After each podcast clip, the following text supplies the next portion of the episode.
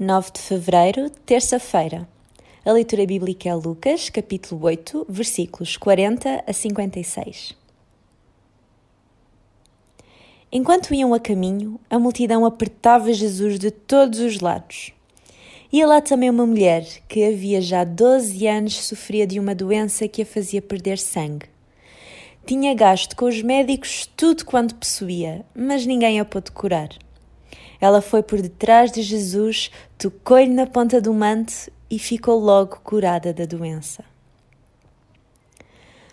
O que liga a história de Jairo à desta mulher?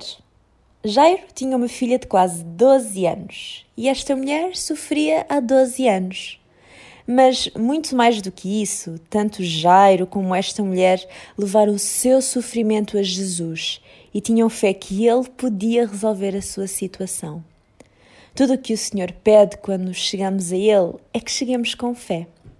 Ora, sem fé é impossível agradar-lhe, porque é necessário que aquele que se aproxima de Deus creia que Ele existe e que é galardoador dos que o buscam. Hebreus 11, 6. Hoje vamos orar para que o Senhor aumente a nossa fé. O profissional Pão do Céu é apresentado pela União Bíblica de Portugal.